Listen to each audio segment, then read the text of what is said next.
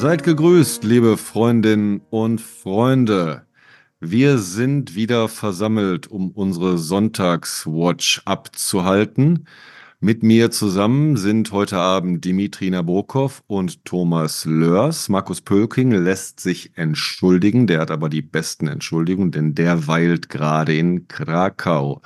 Aber wir sind nichtsdestotrotz zu viert, denn wir haben Christian Heidmann wieder zu Gast. Wir wollen heute sehr viel über die Slowakei reden. Bevor wir aber dazu kommen, möchte ich mal eben euch und auch hier meine Mitwatcher prüfen, wie weit Sie denn informiert sind über den heutigen Tag. Wir haben den 21. Januar 2024 und ich fange mit der einfachen Frage an.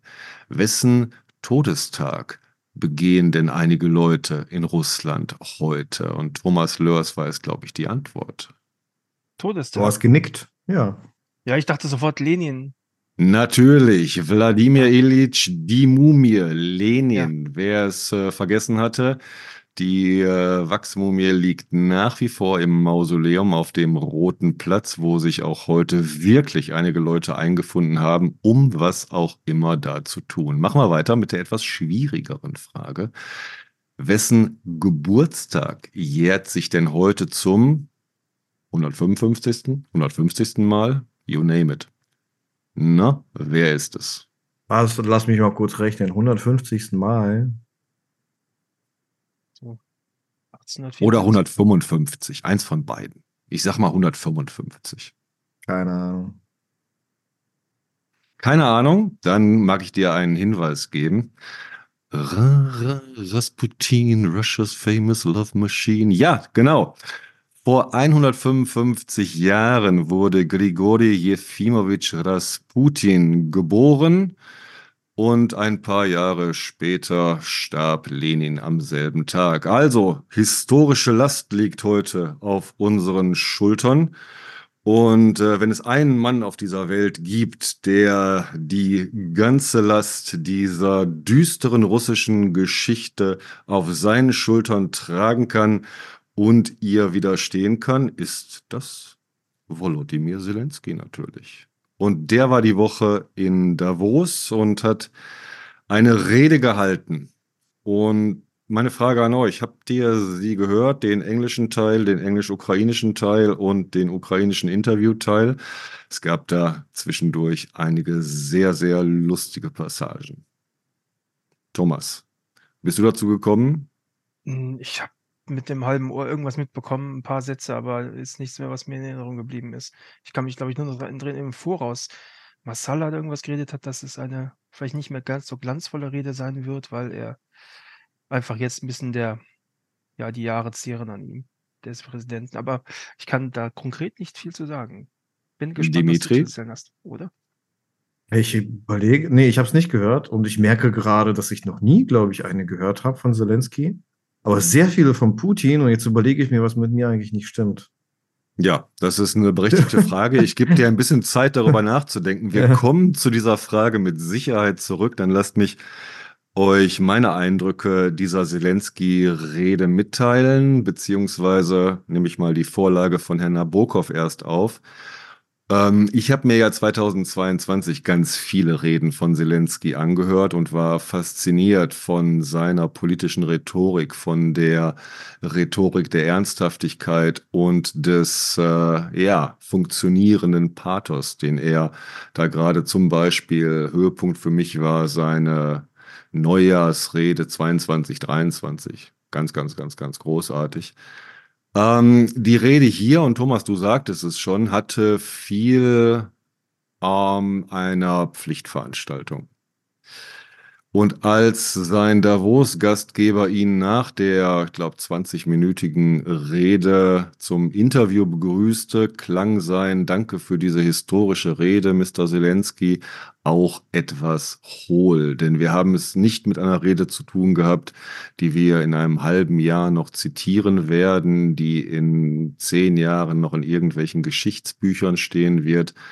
Aber wir haben eine Rede gehört. Wir haben einen Volodymyr Zelensky zum großen Teil auf Englisch gehört, der in seiner Ernsthaftigkeit bei aller Müdigkeit, bei aller vielleicht auch Abnutzung. Thomas, du sagtest, ein Tag im Krieg ist äh, wie hm, ein Monat im Leben.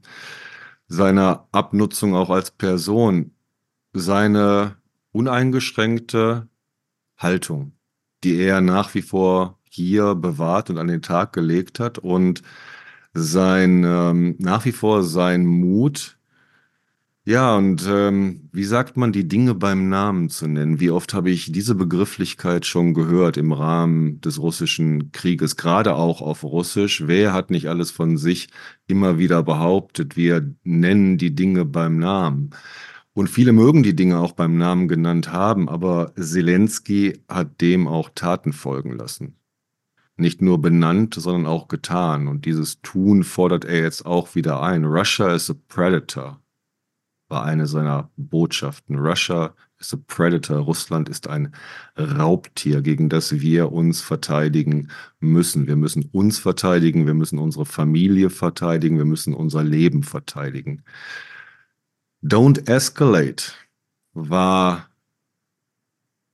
ein Spruch, den er, ich glaube, sechs oder sieben Mal gebracht hat, nämlich Don't escalate war das gewesen, was die Ukraine im westlichen Evangeliums des Krieges gegen Russland ihr immer wieder entgegengebracht habe, sei es 2014 bei der Krim Don't Escalate, sei es im Krieg im Donbass 2014, 15 Don't Escalate, sei es die Invasion jetzt 22 Don't Escalate. Die Ukraine habe immer wieder gesagt bekommen, sie solle nicht eskalieren. Und Zelensky hat hier noch einmal mit aller Deutlichkeit über die Wahrheit dieses Krieges gesprochen, nämlich, dass wir die einzige Eskalation von Seiten Russlands erleben.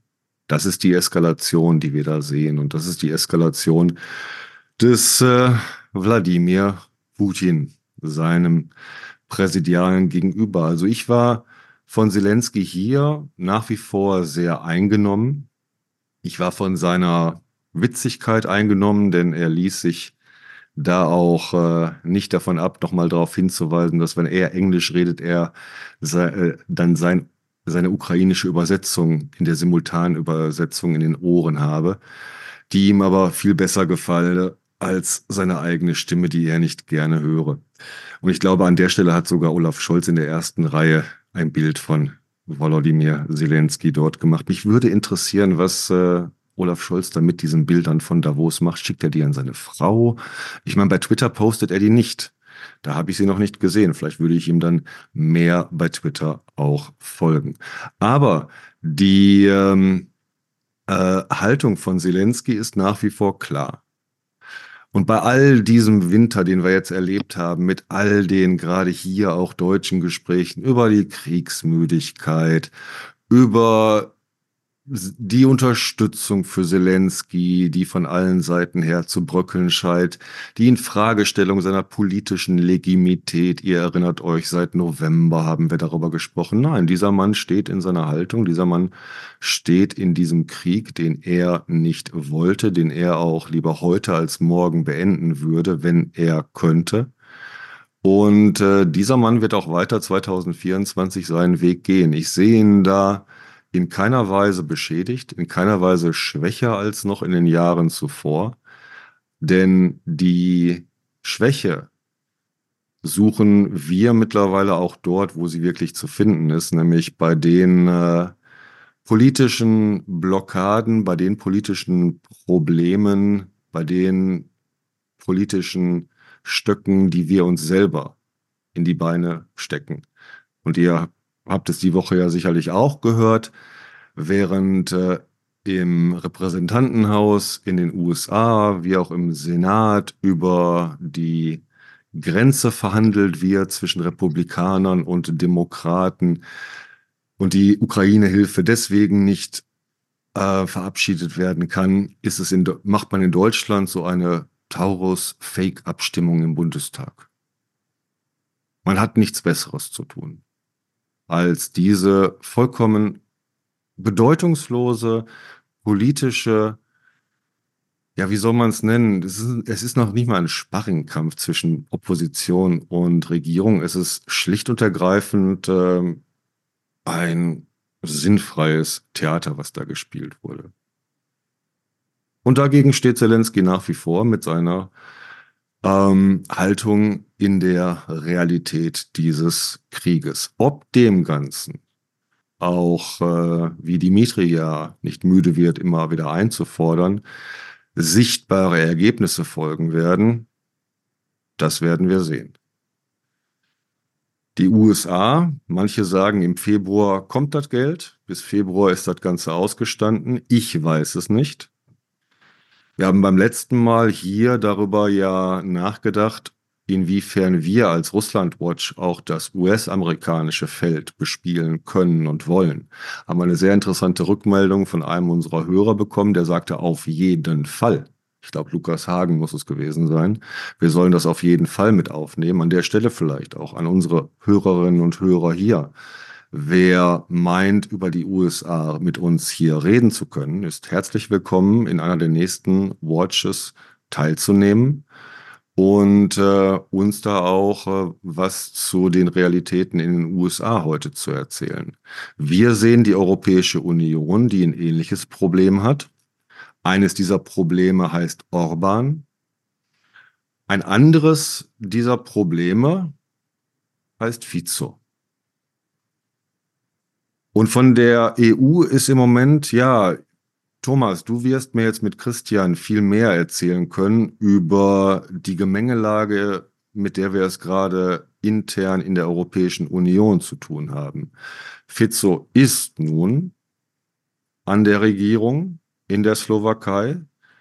Ähm, wir hatten den Wechsel in Polen hin, weg von der Peace. Wir haben den Wechsel in der Slowakei hin zu Fico. Die Balance hat sich etwas verschoben, aber wo stehen wir jetzt gerade damit? Orban erweist sich ja als so eine Art hm, Wachsfigur mit diktatorischen Pseudoabsichten oder wie auch immer man ihn beschreiben will. Wer ist jetzt Fico? Was ist von ihm zu erwarten? Ich habe zum Beispiel gelesen die Woche, ja, in Richtung EU und Ukraine würde er sich äh, durchaus kompromissbereit zeigen aber dann den NATO-Beitritt torpedieren. Ihr werdet mir mehr darüber erzählen. Thomas, wie ist die Lage erstmal in der Slowakei? Es gab viele Demonstrationen in letzter Zeit, glaube ich. Ja, da will ich nur kurz einleitende Worte sagen, bevor ich dann an den Experten Christian weitergebe, weil er sicherlich tausendmal besser über Bescheid weiß als ich. Ja, es gab in den letzten Tagen, Wochen, meine ich, äh, einige Proteste in Bratislava auf jeden Fall, sicher auch in anderen Städten. Ich meine von der Opposition schon forciert äh, gegen die Justizreform, die Fico anstrebt, beziehungsweise diese spezielle Staatsanwaltschaft gegen Korruption, die abgeschafft werden soll, meine ich. Aber da kann Christian sicherlich mehr erzählen. Kannst du uns nochmal zusammenfassen, was ist da los die letzten Tage, Wochen in der Slowakei? Warum protestieren die Leute noch? Was ist da aktuell der Stand? Genau, also äh, zunächst einmal Hallo allerseits. Ich hoffe, man hört mich. Und ähm, genau, bezüglich der Justizreform geht es um zwei Fragen hauptsächlich. Das eine ist die Abschaffung der Sonderstaatsanwaltschaft. Ähm, das ist im Grunde ein Thema, das seit äh, dem und äh, das den Hintergrund hat, dass sehr viele Vize. Äh, also äh, es geht im Moment vor allem um zwei Fragen äh, in Verbindung mit der Justizreform. Das eine ist die Abschaffung der Sonderstaatsanwaltschaft die Sonderstaatsanwaltschaft ist dafür zuständig, ähm, besonders politisch prominente Fälle, also von Korruption und Ähnlichem, aufzuklären. Und äh, da es sehr viele Politiker, zum Teil Polizisten, zum Teil Richter gibt, die mit äh, der Partei von Fizer oder seinen älteren Regierungen verbandelt waren, äh, gibt, gegen die ermittelt wurde, ist es eben ähm, ein Ansinn äh, von Fico, diese Sonderstaatsanwaltschaft komplett äh, aufzulösen. Also äh, zunächst einmal hat er ein persönliches Problem mit dem äh, Sonderstaatsanwalt, also dem, dem Chef dieser Behörde, der früher auch politisch aktiv war äh, und, und äh, Parteien der, der heutigen Opposition nahestand. Aber zum anderen geht es da eben auch wirklich äh, unabhängig davon um diese Ermittlungen an sich und äh, um äh, sehr schwerwiegende Vorwürfe äh, gegen sehr viele ehemalige Minister und ähnliche Personen, die äh, Mitglieder von, von Fizos Partei waren. Das Zweite, worum es geht bei diesen Protesten, äh, ist auch eine geplante Änderung des Strafmaßes bei sehr vielen äh, Straftaten. Das hat damit zu tun, dass äh, es grundsätzlich einen Reformbedarf in der Slowakei vermutlich gäbe. Also schon der Vorgänger oder Vorvorgänger ähm, im Amt des Justizministers wollte da einige Änderungen vornehmen. Ähm, Im Grunde damit ähm, Straftaten, die jetzt äh, primär materieller Natur sind, also wenn es um Diebstahl geht und ähnliches, äh, nicht so stark bestraft werden wie ähm, Körperverletzung oder Mord oder Vergewaltigung und ähnliche Straftaten. Und das war an und für sich relativ ähm, kontrovers damals schon, obwohl das damals keinerlei äh, schlechter Absicht entsprang, sondern einfach nur dadurch motiviert war, dass, es, äh, dass er das Gefühl hatte, dass es da einen gewissen äh, Änderungsbedarf gibt.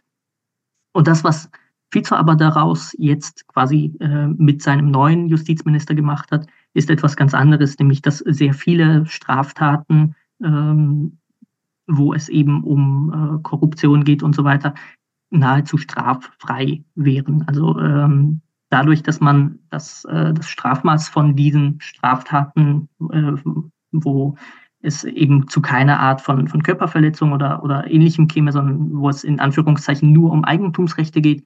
Dadurch, dass das da äh, zurückgenommen werden würde, würden dann sehr viele Urteile in sehr vielen äh, wichtigen Korruptionsfällen, aber auch zum Beispiel bei, bei Fällen von Diebstahl oder Betrug äh, nicht mehr so stark geahndet werden können und sehr viele äh, Straftäter würden vermutlich nur noch Bewährungsstrafen bekommen. Das ist äh, eine zweite Sorge, die es gibt. Und äh, da sieht man, dass äh, auf der einen Seite geht es also wirklich äh, um dieses Interesse der, der neuen Regierung äh, da, zu verhindern, dass äh, die Straftaten von, von äh, ehemaligen, äh, also aus der Zeit, als, als Fico äh, zuvor regiert hat. Also das wäre 2006 bis 2010 und dann nochmals 2012 bis 2016 18, weil Fico war dann irgendwann nicht mehr Premierminister nach, 2008, äh, nach 2018 äh, bis 2020. Bis 2020, ja, genau. Und es geht ähm, also darum, dass diese Fälle nicht vor Gericht äh, kommen, sondern die ähm, Ermittlungen eingestampft werden. Und um das zu erreichen, will Fico eben die äh, Sonderstaatsanwaltschaft auflösen und er will eben auch ähm, die Strafmasse ziemlich stark senken, damit äh, sehr viele äh, Verfahren einfach eingestellt werden müssen, weil sie dadurch nicht mehr so relevant sind, äh, beziehungsweise damit einfach die Strafmasse nicht, nicht, so, äh, nicht so stark ausfallen, wie, wie das im Moment der Fall wäre. Mhm. Und das ist eben das, was, äh, was im Moment die Leute auf die Straße treibt und die äh, Protestierenden motiviert. Erinnert mich an Trump und Netanyahu irgendwie. Immer dieser ewige Kampf mit den Altlasten, mit den Verbrechen von früher. Äh, die, die eigenen Leute irgendwie aus den Fängen der Justiz rausholen, äh, die Justiz säubern. erinnert mich daran. Ich finde, eine sehr ähnliche Parallele gibt es ja auch zu Rumänien, wo vor einigen hm. Jahren es Massenproteste gab, weil die äh, rumänischen Sozialdemokraten, die ja äh, in vielerlei Hinsicht den slowakischen Sozialdemokraten, also viel so ähneln. Christian ist kurz weg. Genau. Und äh, einer hat sich dann sogar bei der Hausdurchsuchung in den Kopf geschossen. Wie hieß denn der? Wisst ihr das? Also bei Korruption einführen weniger als, ich glaube, 80.000 Euro ähm, umfasst hätte. Ja, Christian, du warst ganz kurz weg. Ähm, ich glaube, dann letzten, letzten drei Sätze kannst du nochmal wiederholen. Ähm, ich habe nur in der Zwischenzeit gesagt, in Rumänien, da gab es doch ähm, den, äh, ja, da, da, hat sich einer bei einer Hausdurchsuchung in den Kopf geschossen. Weißt du noch, wie der hieß? Also im Falle Rumäniens bin ich mir jetzt nicht sicher, wie er hieß, aber äh, genau, die Situation ist sehr ähnlich. Also da gab es mhm. ja auch ähm, Demonstrationen, weil die, weil die rumänischen Sozialdemokraten ähm, ein, eine Gesetzesänderung durchbringen wollten vor, ich weiß jetzt nicht mehr, circa sechs Jahren kann das gewesen sein, äh, gemäß der äh, Korruptionsfälle, bei denen die Bestechungssumme weniger als etliche 10.000 Euro gewesen wären, äh, quasi straffrei geworden wäre. Ja, ja vielleicht äh, berichtigt uns ein Hörer oder eine Hörerin, schreibt uns eine E-Mail. Das, das ist, äh, war auch sehr interessant, aber ist am Ende gut ausgegangen in Rumänien, glaube ich. Ne? Ich bin jetzt kein Rumänien-Experte, daher überlasse ich das lieber denen, aber ja. es hat, das Gesetz ist meines Wissens zumindest äh, nicht verabschiedet worden oder so, falls es verabschiedet wurde, ist es zurückgenommen worden. Ähm, aber was ich so gehört habe von Freunden, die sich ähm, intensiver mit Rumänien beschäftigen, ist die Situation dort politisch gesehen auch nicht sonderlich rosig, auch weil die damalige Opposition, die ja dann wieder regiert hat, dann auch ähm, sich nicht unbedingt beliebt gemacht hat und die Leute nicht das Gefühl hatten, dass äh, sie so viel besser regiert werden als zuvor. Hm. Okay, dann mal eine Frage, weil ich habe letztens nochmal nachgesehen, ich hatte am 11. Januar einer Bekannten aus der Slowakei die Proteste geschickt, die Bilder, weil die mir aufgefallen sind, dass recht viele da in Bratislava auf der Straße waren. Jetzt haben wir den 21., also schon elf Tage oder zehn Tage später. Sind das jetzt schon recht lang anhaltende Proteste da? Ist das, ist der Druck von der Straße, kann der was bewirken? Also ob er etwas bewirken wird oder nicht, äh, bleibt abzuwarten. Grundsätzlich hat er schon einmal das bewirkt, dass das Gesetz oder mehrere Gesetze, die äh, schon vor Weihnachten verabschiedet werden sollten, immer noch nicht verabschiedet wurden. Also die Regierung hat das zunächst auf die Zeit nach Weihnachten vertagt. Und äh, jetzt kommt noch ein weiterer Aspekt dazu, der die Leute auch ein bisschen motiviert, auf die Straße zu gehen. Und das ist das Verhalten von äh, Andrej Danko. Das ist der Chef der slowakischen Nationalpartei, also einer kleinen nationalistischen Partei, die der kleinste Koalitionspartner ist. Wie bewertest du eigentlich jetzt die Aussagen von Fico? Jetzt aktuell habe ich gelesen, dass er ja nicht will, dass die Ukraine in die NATO eintritt, weil das quasi die Grundlage für einen dritten Weltkrieg wäre. Dann erzählt er was von wegen, dass die Ukraine eh durch die USA gesteuert wäre. Mein erster Gedanke war, okay, ähm, die Slowakei ist wirklich nah an der Ukraine dran. Wenn der Krieg sich tatsächlich noch ausweiten sollte, ist die Slowakei vielleicht eines der Länder, die als erstes dran ist und wirklich direkt von einem Krieg betroffen wäre. Deshalb kann ich schon nachvollziehen, dass ein Staatschef sagt, ich will möglichst gucken, dass wir hier nicht in einen größeren Krieg, der uns betreffen könnte, reinschlittern. Wenn er aber jetzt was von USA gesteuert redet, denke ich mir wieder, was soll das denn jetzt? Das kann man doch nicht ernst nehmen. Was sind die Beweggründe für Fico, die NATO-Mitgliedschaft der Ukraine zu blockieren? Was will er damit erreichen? Ja, ähm, ich würde behaupten, dass das Formulierungen sind, die jetzt primär an das äh, einheimische Publikum gerichtet sind. Es geht einfach darum, dass ähm, Fico in den letzten Jahren ich sage jetzt mal, gemäßigte Wähler der Sozialdemokratie verloren hat und ähm, gesehen hat, dass die Wähler, die er gewinnen kann, die er ansprechen kann, das ist eigentlich das nationalistische Spektrum, ähm, das sehr anti-amerikanisch ist und da kann er mit dieser Rhetorik irgendwie punkten.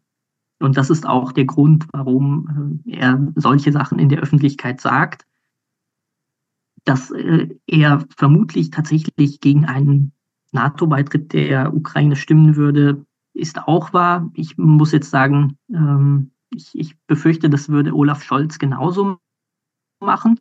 Er würde vermutlich sich dieser Rhetorik damit viel, viel weniger beeindrucken kann, als, als Fico das bei seiner Wählerschaft tun kann. Ähm, ich will jetzt aber nicht unbedingt sagen, dass da irgendwie ähm, die, die Position von Fico irgendwie zu vertreten ist oder dass, äh, dass seine Behauptung, dass ähm, jetzt irgendwie ein, ein dritter Weltkrieg äh, dadurch provoziert werden würde, dass ähm, es irgendeine Art von, zumindest in dieser Hinsicht, äh, jetzt erst einmal versucht, seine Wähler irgendwie ein bisschen bei der Stange zu halten. Und er braucht sie ja auch. Äh, gerade in dieser innenpolitischen Auseinandersetzung muss er eben seinen Leuten irgendwas bieten. Und äh, ich sehe das auch ein Stück weit als Versuch, äh, in, in, gewisser Weise die slowakische Nationalpartei, die ja sehr pro-russisch ist und oder auch sehr anti-amerikanisch, äh, in gewisser Weise leer zu saugen, also ihre Wähler anzusprechen und ähm, sie schrittweise von dieser Partei zu lösen und, und dann wieder in sein, in sein Lager überzuführen. Und das ist etwas, was er wiederholt gemacht hat. Also ähm, Fico ist immer sehr geschickt darin gewesen, seine kleinen Koalitionspartner auszusaugen und, und dadurch seine eigene Partei zu stärken. Und ähm, das würde ich behaupten, ist auch hier ein wichtiger Faktor. Das andere, was man sehen muss, ist, ähm, dass äh, es im Moment aber ein Kampf um äh, das Präsidentschaftsamt geben wird. Also die amtierende Präsidentin äh, Susanna Chaputova nähert sich dem Ende ihrer Amtszeit und sie hat schon vor Monaten bekannt gegeben, dass sie nicht noch einmal kandidieren möchte. Und entsprechend gibt es im Moment zwei Kandidaten. Der äh, eine ist der ehemalige Außenminister äh, Ivan Kirgitschok, der sehr pro-westlich ist. Und der andere ist der ehemalige äh, Premierminister der, und gleichzeitig äh, jetzt Vorsitzende der sowohl des Nationalrates als auch der, der Partei Haas, also des, des zweiten Koalitionspartners, ähm, Peter Pellegrini. Und äh, es, er gilt zurzeit als Favorit, also er hat äh, sehr gute Chancen in den Umfragen. Aber die Frage ist auch, inwieweit die Proteste das jetzt irgendwie ankratzen können.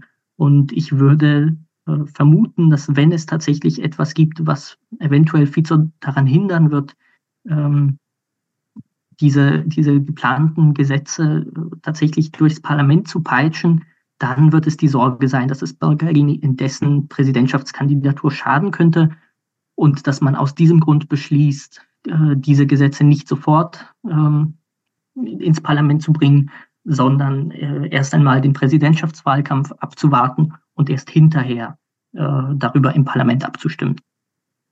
Taktischer Rückzug also. Genau, also einer der Gründe, warum es diese Proteste gibt, äh, ist ja nicht nur, äh, dass es tatsächlich diese Gesetzesvorschläge gibt, die sehr kontrovers sind, sondern dass äh, ursprünglich nicht geplant gewesen ist, manche von ihnen auch im Eilverfahren durchzusetzen, was vermutlich verfassungswidrig wäre, weil das, äh, es gibt ein Eilverfahren für bestimmte Gesetzesentwürfe, aber das äh, gilt ja nur bei besonders begründeten Fällen. Und ansonsten gibt es einen viel längeren und komplexeren legislativen Prozess. Und es ist jetzt schwer zu sagen, warum Fico genau sich eben für dieses Eilverfahren entschieden hat, aber ähm, die Interpretation, die ich bislang am plausibelsten fand von Seiten meiner slowakischen Kollegen, war, dass er die Sorge hatte, dass äh, bei diesem normalen Prozess sich das Ganze zu lange in die Länge dauert, äh, in die Länge zieht und dadurch dann äh, noch Teil des Präsidentschaftswahlkampfes wird. Er hat sich dabei aber eigentlich verrechnet. Ähm, das Ganze hat sich ohnehin durch die Proteste, durch verschiedene Einwände und so weiter in die Länge gezogen. Und jetzt hat er quasi den Salat und äh, auf der einen Seite ein sehr polarisierendes Thema, das immer noch nicht beendet wird und gleichzeitig kommt der Präsidentschaftswahlkampf immer näher. Und da zeigt sich auch, ähm, was ganz interessant ist, nämlich dass Andrej Danko, also der Chef der slowakischen Nationalpartei, eine ganz eigene und neue äh, Linie in gewisser Weise spielt und, äh, und selbst in Erwägung äh, zieht, in diesen Präsidentschaftswahlkampf einzusteigen. Das äh, wäre vielleicht auch noch relativ, relativ interessant zu beobachten, ob er tatsächlich ernst macht. Und ähm, Danko hat äh, sich jetzt auch äh, in gewisser Weise in den Vordergrund gedrängelt und hat ähm, den eigentlichen Kandidaten der, der Koalition, also Peter Bergerini, äh, mit sehr fragwürdigen Methoden und, und Ausdrücken ähm, in Bedrängnis gebracht. Das heißt, für mich von außen betrachtet, Fizzo ist sich seiner Sache gar nicht so sicher, hat durchaus Angst vor dieser Präsidentschaftswahl und in seiner Koalition selber fängt das Hauen und Stechen schon an. Äh, ja, und der, der Hintergrund ist im Grunde der, dass äh, Fico früher einen Ausweg aus der Politik gesucht hat. Und dieser Ausweg aus der Politik war für ihn äh, zunächst einmal das Präsident in der Wahl 2014 äh, immer in die zweite Runde kommen wird, dass er immer seine Wähler finden wird, aber dass das Land insgesamt, wenn es zu einer Wahl kommt, Fico gegen irgendwen sonst er die Wahl verlieren wird. Und immer der Kandidat gewinnen wird, der gegen Fico antritt, weil Fico zu polarisierend ist, als dass er wirklich eine Mehrheit hinter sich vereint. Er kann zwar immer ein eine große Partei hinter sich führen. Er kann, er kann eine Wahl gewinnen ähm, als, als relativer Sieger, aber er wird nie die Mehrheit gewinnen. Ähm, und aus diesem, aus diesem Grund musste er sich dann eben etwas anderes suchen. Und äh, da gab es dann die Überlegung seinerseits, dass er, äh, dass er Richter beim Verfassungsgericht werden könnte. Das ist von dem damaligen Präsidenten dann aber blockiert worden. Das mag heute vollkommen bizarr klingen, aber ähm, in gewisser Weise hat sich da wirklich gezeigt, dass, dass Fico keine andere Möglichkeit hat, als in der Politik zu bleiben. Er, er, er hat keine äh, Möglichkeit, irgendwie jetzt noch einen schönen Posten in Brüssel zu finden. Er kann nicht Verfassungsrichter werden, er kann nicht Präsident werden. Das heißt, er muss regieren. Für, für ihn gibt es im Grunde nichts anderes und er ist nicht alt genug, um jetzt einfach in Rente zu gehen und Kürbisse zu züchten. Das ist für das Land sehr bedauerlich, aber äh, er spielt jetzt offensichtlich mit der Überlegung, dass wenn Bergerini tatsächlich Präsident werden würde, äh, dann hätte er tatsächlich äh, eine Möglichkeit, sich vielleicht noch einen anderen Ausweg auszudenken. Also vielleicht tatsächlich noch Verfassungsrichter zu werden, so bizarr das auch, auch klingen mag. Ähm, denn er hat die Mehrheit im Parlament und wenn der Präsident sich nicht mehr dagegen stellt oder in diesem Fall auch nicht mehr die Präsidentin im Weg wäre, dann könnte er vielleicht noch ähm, eine andere Möglichkeit finden, wie er, wie er einen neuen Posten findet, der ihm dann quasi zum einen re persönliche rechtliche Sicherheit bedeutet, weil gegen einen Verfassungsrichter zu ermitteln ist, sage ich jetzt mal, nicht sonderlich opportun und nicht sehr wahrscheinlich, dass das irgendwann eintreten wird. Und gleichzeitig ist es eigentlich ein Job auf Lebenszeit, bei dem er immer noch sehr viel Einfluss haben wird. Und äh, von daher ist ihm sehr daran gelegen, dass Bergerini Präsident wird. Jetzt kommen wir aber zu dieser Frage, was macht äh, dieser wild gewordene Andrej Danko, also der, der Chef der slowakischen Nationalpartei. Und äh, da muss man sagen, äh, der hat ein, ein sehr äh, dreckiges Spiel jetzt aufgemacht, weil er bei Peter Pellegrini die Frage aufgemacht hat, wer denn die erste Dame wäre, wenn er Präsident wird. Der Grund ist, dass äh, Peter Pellegrini, der bekannt dafür ist, dass er ein äh, relativ gut aussehender, äh, charismatischer und, und zumindest nett wirkender ähm, Mann um die 40 ist oder Mitte 40 ist, äh, immer noch nicht verheiratet ist. Und deshalb schwört in der Slowakei, seit er Premierminister war, also seit 2018, das Gerücht herum, dass er homosexuell sein könnte. Er hat das nie bestätigt. Das ist auch vollkommen unerheblich, könnte man meinen. Aber ähm, für Andrei Danko ist es offensichtlich ein Thema. Und man könnte jetzt fragen, warum? macht André Danko dieses Thema auf? Warum sabotiert er möglicherweise? Äh, denn gerade für Wähler von, von Fico und der SNS ist äh, jetzt äh, ein, ein homosexueller Präsident vielleicht nicht unbedingt das, was sie sich wünschen. Warum sabotiert er die Kampagne?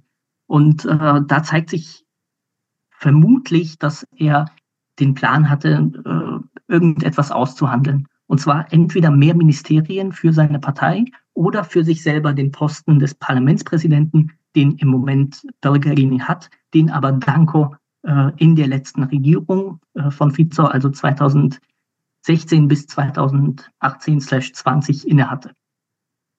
Großartig. Ich finde, 2024 verspricht in der Slowakei großes, großes Entertainment zu werden.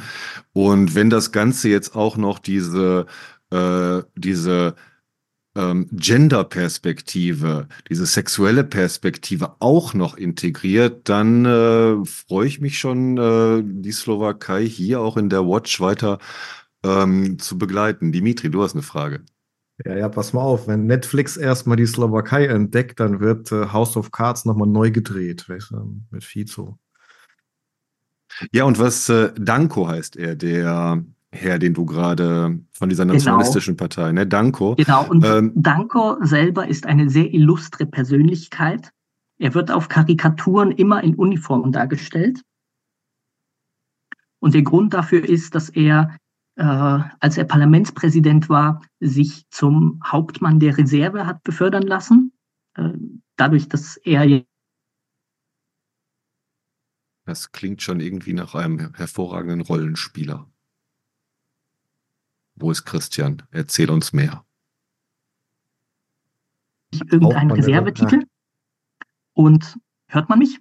Jetzt ja. wieder. Mhm. Er hat sich zum Hauptmann der Reserve selber ähm, Er hat sich befördern oder? lassen von seinem, von seinem Nominanten. Äh, also die SNS hatte damals das äh, Verteidigungsministerium inne.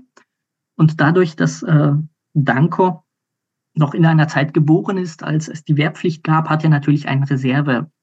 Äh, und er hat sich dann um circa zehn äh, Ränge nach oben befördern lassen zum Hauptmann. Das Ganze ist dann irgendwann medialisiert worden, kurz darauf. Und es gab dann einen Skandal im Parlament. Ähm, es ist natürlich von Seiten der Opposition gefordert worden, dass es vollkommen bizarr ist, dass er sich irgendwie befördern lässt, obwohl er ja nicht sonderlich äh, irgendwas dafür getan hätte. Ähm, er hat es damals damit begründet, dass er sich für den äh, Verteidigungsbudget verdient gemacht hat.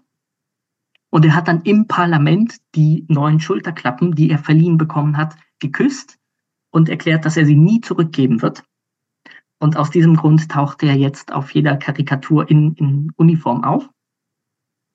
Ähm, und seitdem gibt es unzählige Scherze, auch weil er bekannt dafür ist, dass er nicht sonderlich äh, gut darin ist, irgendwie politische Reden zu halten oder auch nur einigermaßen kohärente Sätze zu bilden.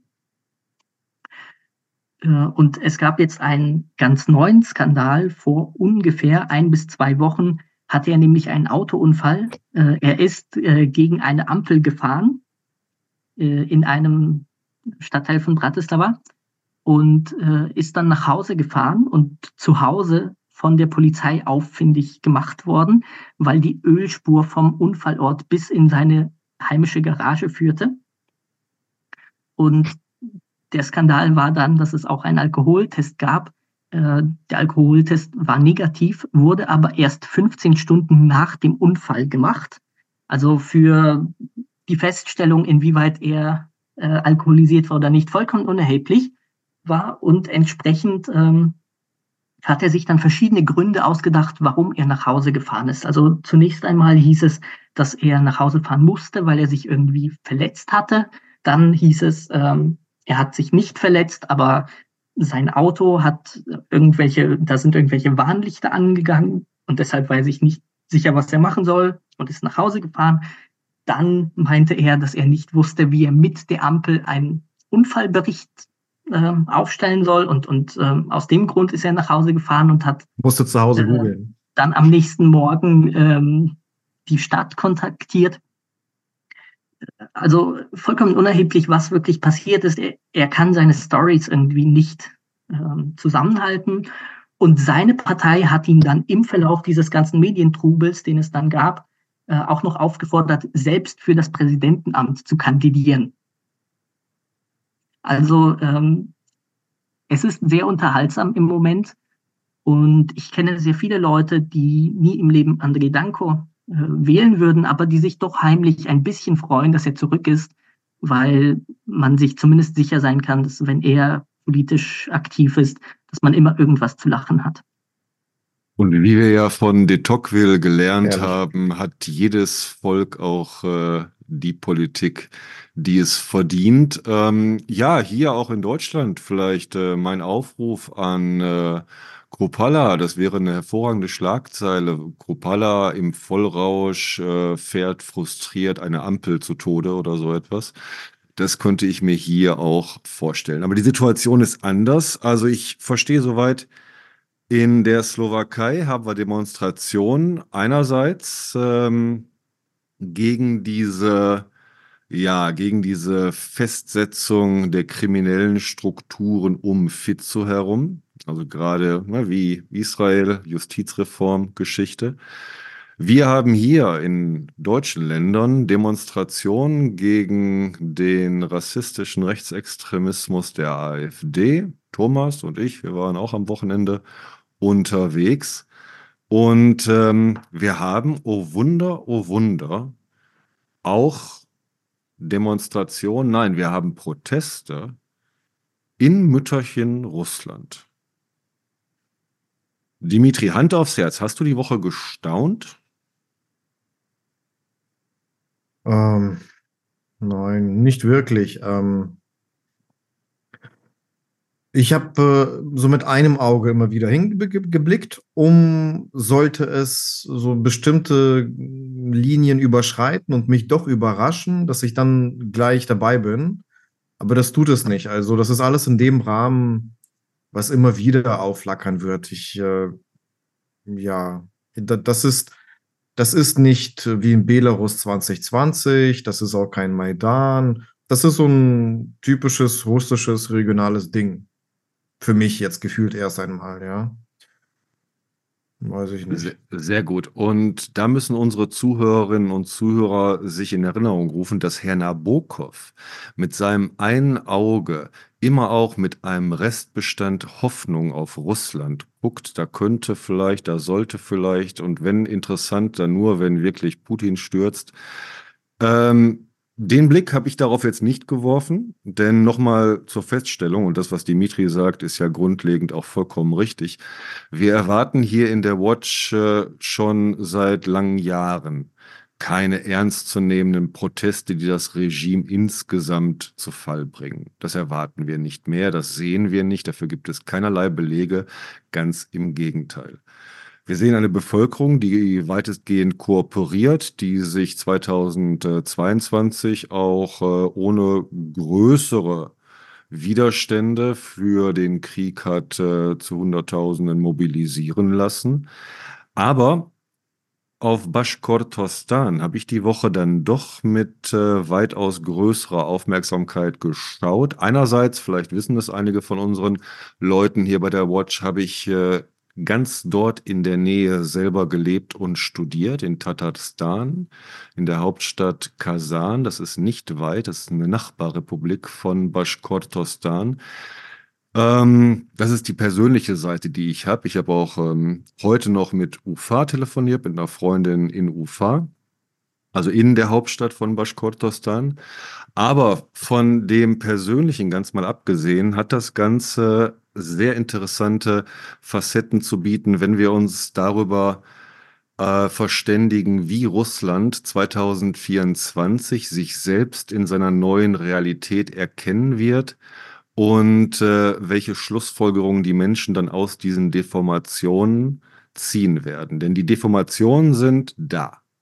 Ja, es gibt kein Zurück mehr. Es gibt schon lange für Russland kein Zurück mehr. Selbst wenn es wollte, selbst wenn, ne, wenn, selbst wenn man morgen Nawalny aus dem Gefängnis lassen würde und Putin ausliefern würde und alle sagen würde, was konnte das nur passieren? Nein, es ist in vielerlei Hinsicht zu spät. Und was wir jetzt 2024 erleben werden, sind diese sich institutionalisierenden Deformationen. Und das haben wir die Woche nämlich in Baschkortostan in interessanter Weise gesehen. Und kurz zur Zusammenfassung. Also Baschkortostan, zentrales Wolgagebiet, roundabout 1000 Kilometer östlich von Moskau, noch vor dem Ural. Da gibt es eine ganze Reihe von Nationalrepubliken, Baschkortostan ist nur eine davon und beileibe nicht die wichtigste, denn die äh, Republik, auf die als erste geschaut wird, ist Tatarstan mit Kasan, eine sehr reiche Republik. Kasan nach Moskau und Petersburg seit den 90er Jahren zur dritten Stadt der Russischen Föderation aufgestiegen. Jetzt ne, bitte nicht in Jekaterinburg beleidigt sein, äh, aber vom äh, Geld, was da im Umlauf war. Ähm, dann haben wir noch Udmurtien, wir haben Mariel, wir haben äh, Tschuwaschia, Tschuwaschien dort, ja, und Baschkortostan. Und ähm, Hauptstadt Ufa, aber da waren die Proteste nicht. Die Proteste waren 400 Kilometer von Ufa entfernt in der kleinen, kleinen, kleinen Dorfkleinstadt Baimak. Warum? In Baimak lief das äh, Gerichtsverfahren gegen Fail al-Sinaf. In Baschkortostan eine sehr bekannte Figur, ein junger Mann noch, Ende 30 jetzt mittlerweile, war von 2014 bis 2000 Vorsitzender der national-baschkirischen Baschkort. Organisation. Und die haben sich zum Beispiel 2020, deswegen wurden sie da auch als Extremisten verboten, eingesetzt gegen den ähm, Rohstoffabbau eines Berges in Baschkortostan, im Shichan Kustau. Damit waren sie erfolgreich. Und das war das äh, Besondere. Sie wurden verboten, sie wurden zu Extremisten, Terroristen erklärt, aber man sah davon ab, diesen Berg abzubaggern. Das hatten sie geschafft. Und Al-Sinov ging hier auch als Held aus dieser ganzen Geschichte. Und jetzt haben wir eine neue Verurteilung gegen Al-Sinov, weil er, und das war der Vorwand, den man gezogen hatte letztes Jahr, bei einer Rede in auch einer Kleinstadt in Baschkortostan hm, den Goldabbau kritisiert hatte. Und dort sagte er dann, ja, was machen die Leute, die hier leben, wenn das alles abgebaut und weg ist und das Land kaputt ist? Die Armenier können nach Armenien zurück. Ähm, die äh, Leute aus Zentralasien können nach Zentralasien zurück. Aber die Karachalik, die gehen halt dahin, wo sie auch hergekommen sind. Was, was, was machen die dann? Und die Karachalik sind die schwarzen Männer. Eine Bezeichnung, die etymologisch äh, bis in die Zeiten der goldenen Horde zurückgeht und mit der heute auch äh, einfaches Volk bezeichnet wird. Die einfachen Leute, die ungebildeten einfachen Leute. Das tiefe Volk, wie Surkov, der Putin-Propagandist, mal in die russische Sprache eingeführt hat. Deep Nation. Das wurde ihm als Volksverhetzung ausgelegt und dafür wurde er zu vier Jahren Strafkolonie regulären Vollzugs verurteilt. In diesem Urteil befand sich dann noch die Provokation, denn selbst der Staatsanwalt hatte offenen Vollzug für Alsenov gefordert und er wurde jetzt zu regulärem Vollzug, also zu einer härteren Haftstrafe verurteilt. Und auf einmal versammelten sich am Mittwoch in Baimak, in dieser Stadt, wo das Gericht ist, nach verschiedenen Angaben so hm, mehrere tausend, vielleicht 6.000 bis 7.000 Menschen, die gegen dieses Urteil protestierten. Es kam der OMON, es kam die Rosguardia und auf einmal sahen sich die staatlichen Gewaltinstitutionen einem Protest gegenüber, der ihn in die Enge drängte.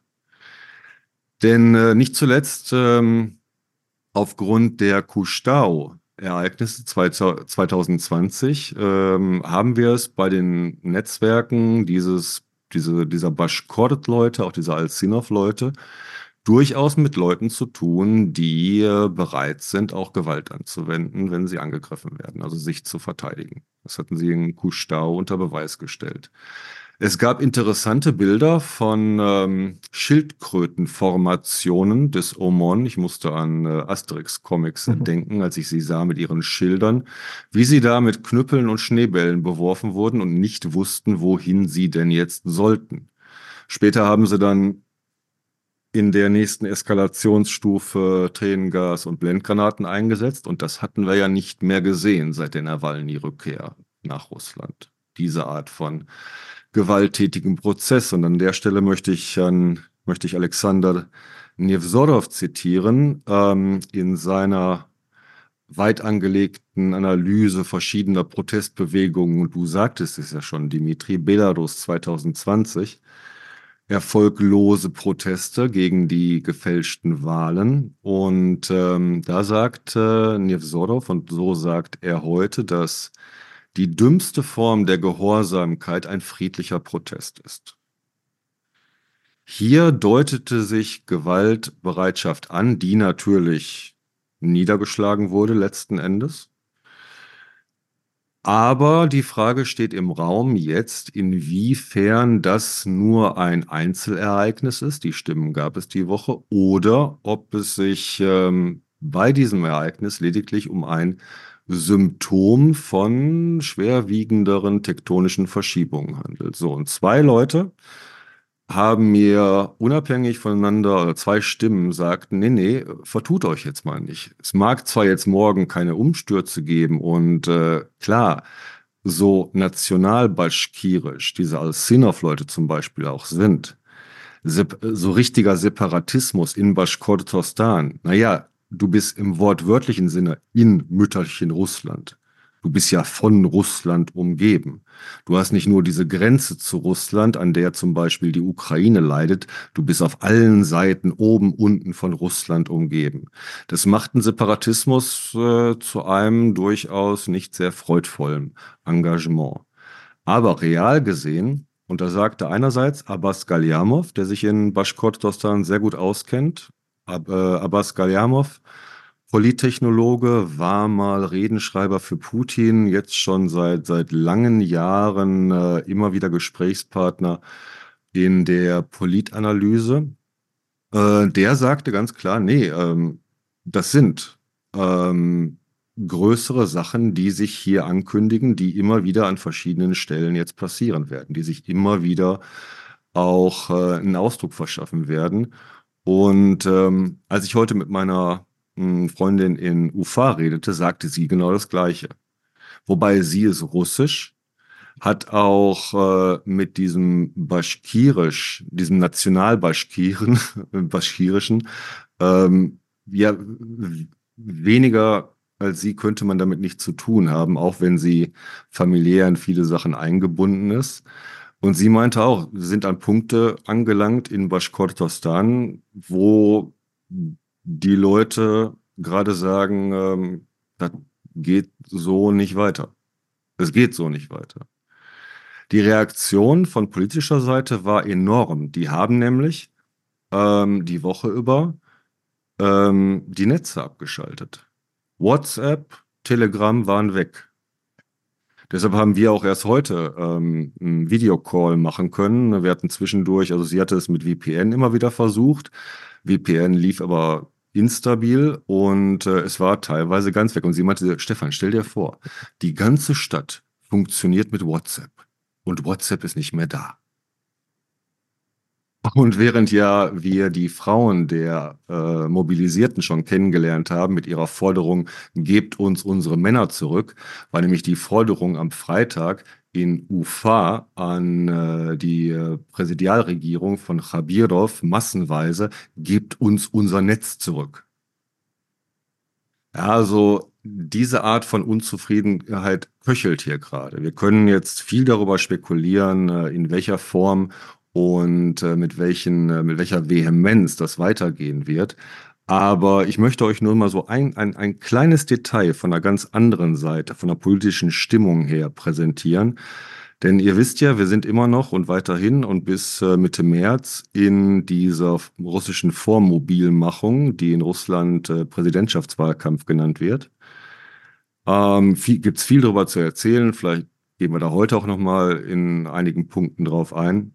Aber während du ähm, in ähm, Baschkortostan diese sehr blutigen Proteste hast, in diesem kleinen Dorf, wo sich ja auch organisatorisch bemerkenswert äh, Tausende von Leute eingefunden haben. Und auf der anderen Seite hast du in Petersburg die ersten hier Billboards, nicht in Petersburg, in allen größeren Städten jetzt diese präsidialen ähm, Wahlwerbungsbillboards für Putin. Und auf keinem dieser Billboards ist Putin drauf. Ne, in Petersburg zeigen sie da irgendwie, weiß ich nicht, die, äh, die Küste oder irgend so, irgend sowas. Ähm, immer so irgendwelche architektonischen Besonderheiten der Städte. Aber Putin wird nicht gezeigt.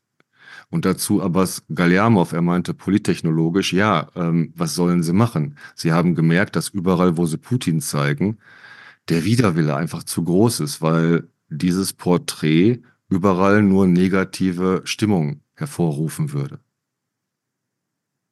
Ja, und dazwischen sitzt dann halt äh, Pieskov, der Putin-Sprecher, und er macht halt das, was er immer macht, zu Baschkortostan. Nee, nee, es habe überhaupt keine Massenproteste da gegeben. Das wäre überhaupt nicht so. Das wären einzelne Sachen gewesen und überhaupt würde man sich jetzt darum kümmern. Und ja, und äh, da, in, dieser, in dieser enormen Spannung sind wir gerade, Dimitri. Ähm, Wann, wann haben wir Putin denn auf Wahlplakaten zuletzt gesehen? Wie lange ist das denn so? Weil Ähm, man hat ja auch diese, diesen, dieses eine Element, dass Putin über der Politik schwebt in Russland. Ja? Er kann nicht äh, auf den gleichen Rang wie alle anderen Kandidaten herabgestuft werden ähm, vom Kreml, weil er dann sozusagen normal sterblich wäre. Das kann, kann nicht sein. Er schwebt über den Dingen, ähm, über der normalen Politik. Ich könnte mir schon vorstellen, als alleine deswegen könne er nicht auf Plakaten. Aber jetzt weiß ich nicht, wann er zuletzt drauf war. Wisst ihr das? Also zu den Wahlen 2018 war er definitiv auf Plakaten. Ich meine in Moskau keine, weil ich immer dachte, okay, der hat einen schlechten Stand, eher noch in Petersburg. Aber das gibt definitiv Plakate mit ihm, wo er 2018 mhm. für die Wahlen mit seinem Gesicht erhielt. Wo genau, weiß ich aber nicht. Ich dachte immer vielleicht in den Außenbezirken, wo, wo die Leute ihn noch mehr schätzen oder wollen oder gut finden. Weil ja, fände ich, fänd ich natürlich schön, wenn Galamov da recht hat, ne? Mit, äh, dass, sie, dass sie seine Fresse nicht mehr vorhalten können weil die Abneigung so groß ist. Das wäre doch toll. Ja. Aber ähm, Galamov war auch der Mann, der gesagt hat, dass Putin und Patrushev und die ganze Clique ähm, im Fall der Fälle nach Chile abhauen wollten und da schon Pläne stellen. Ein Plan Chile gäbe es und die russische Führung würde schon eine Flucht vorbereiten, weil der Krieg in der Ukraine ja so schlecht laufe. Das ist gerade mal ein Jahr her. Ne? Und ich mag nach wie vor nicht bezweifeln, dass irgendwo auch so ein äh, Mäppchen mit Plan Chile rumliegt, mhm. denn äh, unterschätzt nicht die Hysterie in der Kreml-Elite. Tut das nicht. Unterschätzt nie die, äh, das Aufregungspotenzial dieser Leute gerade. Denn hier, an, ich meine, Medvedev hat sich auch wieder, ne, also regulär zu, Woche, äh, zu Worte gemeldet, die Woche vielleicht dazu noch was, aber ähm, zu dieser Spannungsfrage auch. Ähm, es wird sich ja etwas, eine neue Realität in Russland präsentieren müssen. Deshalb meine ich auch, das Land selber, also die Bevölkerung mit der politischen Elite, wird 2024 ähm, zu dem Punkt kommen, sich selber zu erkennen, was man jetzt ist. Und ähm, das wird teilweise wahrscheinlich sehr unschön werden mal so eine ganz kleine, mini-politische Sache. Es war immer, es gab immer diese, diese, diese heilige Dreifaltigkeit in der putinschen äh, Polittechnologie aus Lavrov, Shoigu, Putin. Äh, was tritt jetzt an diese Stelle?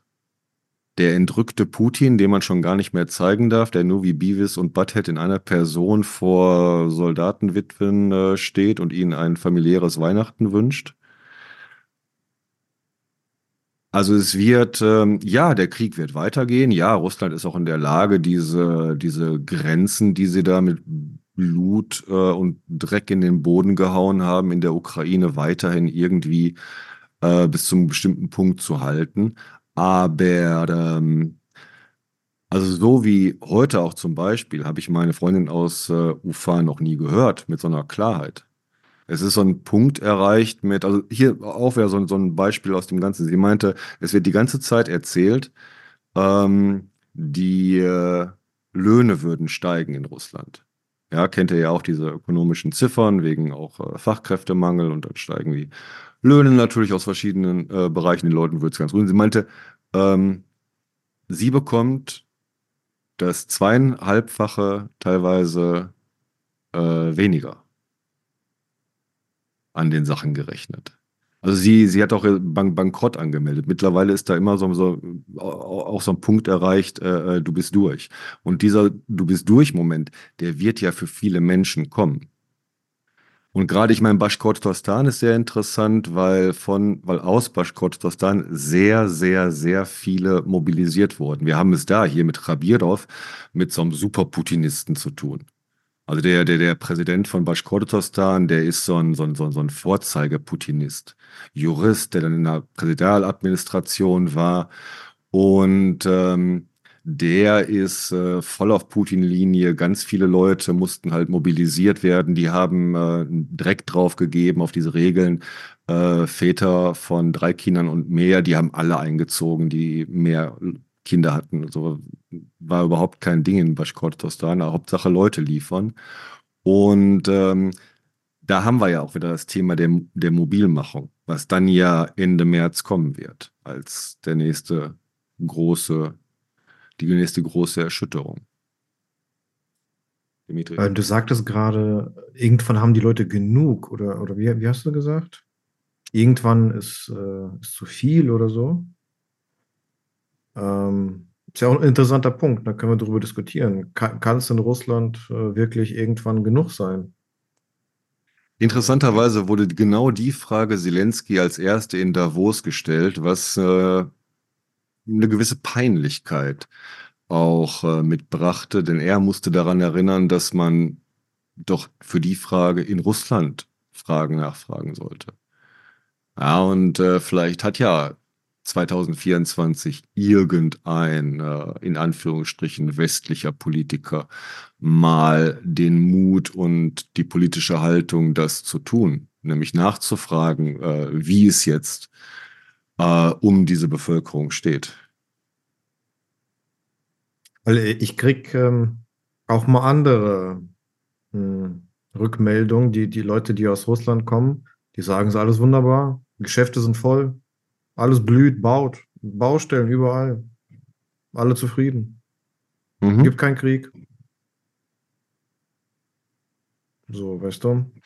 Schwierig, schwierig, das einzuschätzen. Weiß ich nicht. Exakt. Sehr, sehr schwierig, das einzuschätzen. Und deshalb ähm, äh, war ich ja auch so angetan von diesem Beispiel aus Bashkortostan, was plötzlich so ein grelles Licht darauf geworfen hatte. Aber Thomas, du wolltest was sagen. Entschuldigung. So, ja. Die große Antwort habe ich da auch nicht. Also, also Einzel, wie gesagt, wir haben es ja vielleicht der eine oder andere mitbekommen, dass die Eier um 60 Prozent gestiegen sind, also der Preis der Eier. Leute dafür anstellen, um die günstig zu kriegen. Ähm, ich kann mich an ein Interview, weiß nicht, ob es ein halbes Jahr her ist, ein Jahr her ist, wo es darum ging, äh, wo dann irgendeine einfache Person gefragt wurde, ja, wie, wie, wie schlimm wird es denn gehen? Also, dass sie sagte, ja, wir haben die 90er erlebt. Nach dem Motto, so, dass wir werden immer hinter Putin stehen, wir werden immer weitermachen, äh, das weiter zu unterstützen, egal wie schlecht es uns geht. Aber Christian wollte auch noch was sagen. Ja, ich wollte im Grunde nur sagen, dass ähm, es ja immer wichtig ist, wenn man sich die Frage stellt, äh, wie ist die wirtschaftliche Situation und so weiter. Das wird ja dann oft auch im Kontext gesehen, wirken die Sanktionen oder wirken sie nicht. Aber ich glaube, es ist sehr wichtig, nicht zu vergessen, Person ja, hilft oder schadet. Äh, hat jetzt in den Sanktionen sieht man ja, dass es einfach ähm, auch Unternehmer gibt in Russland, die jetzt einfach davon profitieren, dass sie jetzt diese Lücke füllen können und äh, das heißt jetzt nicht unbedingt, dass es Russland insgesamt gut tut. Das kann ja bedeuten, dass zum Beispiel ähm, die Preise für die Konsumenten steigen. Es kann bedeuten, dass äh, die Qualität der Produkte sinkt. Aber natürlich ist es dann für die Industriezweige, die, äh, die ausländische Konkurrenz los sind, erst einmal sehr angenehm. Und von denen wird man dann natürlich großartige ähm, Rückmeldungen bekommen, wie, wie super doch alles ist und äh, wie sehr man sich äh, in Wirklichkeit darüber freut, dass es die Sanktionen gibt und dass sie äh, angeblich überhaupt nicht schaden. Es war schon nach der Krim so. Ähm, ne, da hat äh, hier im Westen hat man davon gesprochen, hat man nur über, über westliche Sanktionen und den Schaden für die russische Wirtschaft äh, gesprochen und wie effektiv die Sanktionen sind oder nicht sind. Ne? Putin sprach die ganze Zeit davon, ähm, dass es eine gute Gelegenheit ist, äh, ja autark zu werden. Also souverän sagt er immer. Ne? Hitler hätte von autark gesprochen, äh, Putin spricht von souverän. Ähm, sprich, der hat diese Gelegenheit genutzt, sein Land ähm, auf den Krieg vorzubereiten. Also ähm, bestimmte Abhängigkeitsketten äh, vorher schon zu kappen. Ja. Und äh, witzigerweise hat ihn dann Deutscher, glaube ich, beiberaten. Irgendein Mann aus Bayern. Ist jetzt sein Name nicht. Der auch nicht gehört, ne? Oder war es ein Österreicher? Bayer oder Österreicher? Äh, war der Berater von Putin bei diesem, bei diesem ganzen Plan. Dieses Jahr, wir haben äh, ein bisschen Probleme, aber dann danach kommen wir halt souverän heraus, sprich äh, kontrollieren ähm, diese Prozesse zu einem größeren Teil selber. Ja, und im Fall des Krieges äh, haben wir dann bessere Ausgangsmöglichkeiten. Ja, ich denke, wir sollten ähm, in der nächsten Woche noch überleiten zu diesen äh, politischen Schachzügen, die gerade getan werden. Wir haben die Debatte, nachdem jetzt um Nadjezdin als Präsidentschaftskandidat, da sind natürlich viele drauf angesprungen, was das jetzt bedeutet, ähm, um äh, ja, das Rad wird sich halt noch weiter drehen bis äh, zu dieser Ernennung Putins äh, zum ewigen Präsidenten Russlands. Die Sache ist, ähm, hier nochmal auf Bashkortostan zurück, ähm, die haben da natürlich aber auch äh, eine Führung, die äh, Korruption und äh, Dummheit äh, selten gut in sich vereint. Äh, die sorgen auch schon von, von politischer Seite in der Republik dafür, dass äh, ja die Stimmung nicht sehr gut ist. Und ähm, Dimitri, ich denke mir, wir werden äh, erst, wenn die Mobilmachung in Russland klarere Züge annimmt, dann wirklich äh, anfangen können zu sehen, in was sich das Land verwandelt hat in den letzten zwei Jahren. Ja. Ich meine, es deutet sich jetzt schon an. Also was mir jetzt nochmal klar geworden ist, hier nochmal Rückblick auf ähm, unsere letzte Watch und das Monster, das hier mobil macht. Ähm, eine ganz interessante Zahl. Ihr erinnert euch an diesen Gefangenenaustausch am 3. Januar. Mhm. Ja, der so ein bisschen überraschend kam, weil. Absolut äh, wir, überraschend. Ja, ja wir seit, seit Monaten ja schon ja. wussten, dass von russischer Seite keinerlei Interesse besteht. Das war ja gerade das Thema der Frauen, der Mobilisierten und hier Maria Andreeva, die ganzen Proteste oder ähm, die ganzen Frauen, die ähm, da bekannt geworden sind. Und jetzt auf einmal dieser Austausch. Und da war nämlich äh, äh, von äh, 240 Gefangenen, die nach Russland zurückgekehrt sind, waren 180 Sträflinge. Hm. Und die äh, Zahl war deswegen bemerkenswert, weil man ja von russischer Seite ganz bewusst keine Mobilisierten zurückhaben wollte, sondern diese Sträflinge. Und die, Kon und die Schlussfolgerung, die man daraus ziehen kann, ist, dass äh, man sich von diesen Sträflingen keine weiteren Probleme ins Land holt. Die kann man gegebenenfalls zum Schweigen bringen. Die erzählen keine dummen Geschichten. Die haben jetzt keine großen Angehörigen irgendwie um sich herum, die dann irgendwie bei der nächsten Mobilmachung äh, uns irgendwie Stöcke, äh, Stöcke in die Beine schmeißen. Denn wenn die Mobilisierten massenweise zurückkommen, die erzählen eine andere Geschichte. Ja, also wir erleben ja jetzt gerade, wie diese Geschichte des Krieges ganz verzögert und so tröpfchenweise nach Russland zurückkommt. Ja, und die Frage ist jetzt, an welchen Stellen sich da verschiedene alchemische Reaktionen zeigen. Ja, ich war zuerst Thomas. Äh, bring den Krieg nicht mehr zurück. Das war schon für Stalin ganz, ganz wichtig. Ne? Der hat die Leute äh, in Lager gesperrt, dass die ja nicht äh, irgendwas da aus dem Ausland mit äh, nach mütterlichen Russland mitbringen. Die sollen, die sollen mal hier die, die einheimischen Schäfchen nicht infizieren. Ja, und hier, und genau das ist es ja 2024. The war is coming home. Ja, der Krieg kommt zurück nach Russland. Passt ja auch dazu, dass die Ukraine durchaus ein Interesse daran hat, 2024 diesen Krieg dorthin zu tragen, wohin er gehört auf ah, das ja. Territorium Russlands. Den einen Punkt haben wir, haben wir noch nicht angesprochen, den hatten wir auf der Liste. Ähm, Thomas, darf ich dich unterbrechen und zu dem Punkt kommen? Weil du wolltest auch was sagen. Dabei. Dabei. Ähm, ich hatte so einen Gedanken, ähm, dass es vielleicht so ein Zeitfenster gibt für die Ukraine, wo die westlichen Waffenlieferungen ähm, ja versiegen, äh, die USA kriegt das Geld nicht durch den Kongress oder die US-Regierung ähm, Europas Gelder für die Ukraine sind blockiert. Und äh, wir wissen ja auch, dass die Ukraine mit äh, verbundenen äh, Armen kämpfen muss, also dass sie westliche Waffen nicht auf, auf russischem Territorium einsetzen darf und was nicht alles, ja. Und äh, das, mein Gedanke ist, dass es vielleicht ein Zeitfenster gibt jetzt, wo die Ukraine diese Beschränkung äh, von sich schmeißen kann, aufheben kann, den Krieg transformieren kann, äh, anders führen kann, weil man nicht so viel Rücksicht nehmen muss auf westliche Verbündete. Und dann kommen die Februar, März wieder zurück. Und äh, dann haben wir nach zwei Jahren einen anderen Krieg. Also wenn es symmetrischer ist, ja, wenn die Ukraine auch äh, tiefer nach Russland hineinwirken kann, dann wird es äh, interessanter. Also wenn dieses Spielchen, was sich Putin ausgedacht, äh, nicht nach den Regeln läuft, die er möchte. Ja, das ist so meine Hoffnung. Äh, Habe ich mir überlegt, ob das vielleicht so ausgehen könnte. Ähm, wir haben dann im Vorgespräch kurz drauf äh, drüber, drüber gesprochen. Ja, das ist so mein Gedanke gewesen zu diesen Angriffen, die die Ukraine jetzt gefahren hat, auf dieses Öllager da im, bei St. Petersburg im Norden und so weiter. Ja, wir haben, wir sollten es äh, nicht vergessen. Wir haben die Woche ähm, bei äh, allen schlechten Nachrichten äh, von der regulären Front auf Devkav zum Beispiel, wo überall nach wie vor die russischen Streitkräfte in der In Initiative sind, ähm, haben wir den Abschuss der A50.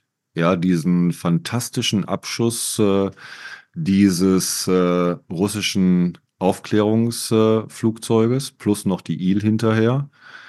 Wir haben, du hast es gesagt, Dimitri sagt man, glaube ich. Bitte? Genau, ist, die IL war so ein fliegender Kommandostützpunkt mhm. und äh, die A50 ist halt dieses megamäßige, ja, AVAX-typige ähm, äh, den, den meinte ich. Flugzeug. Ja, das, das ist die große Maschine und äh, die IL war noch so ein äh, fliegendes Kommandozentrum.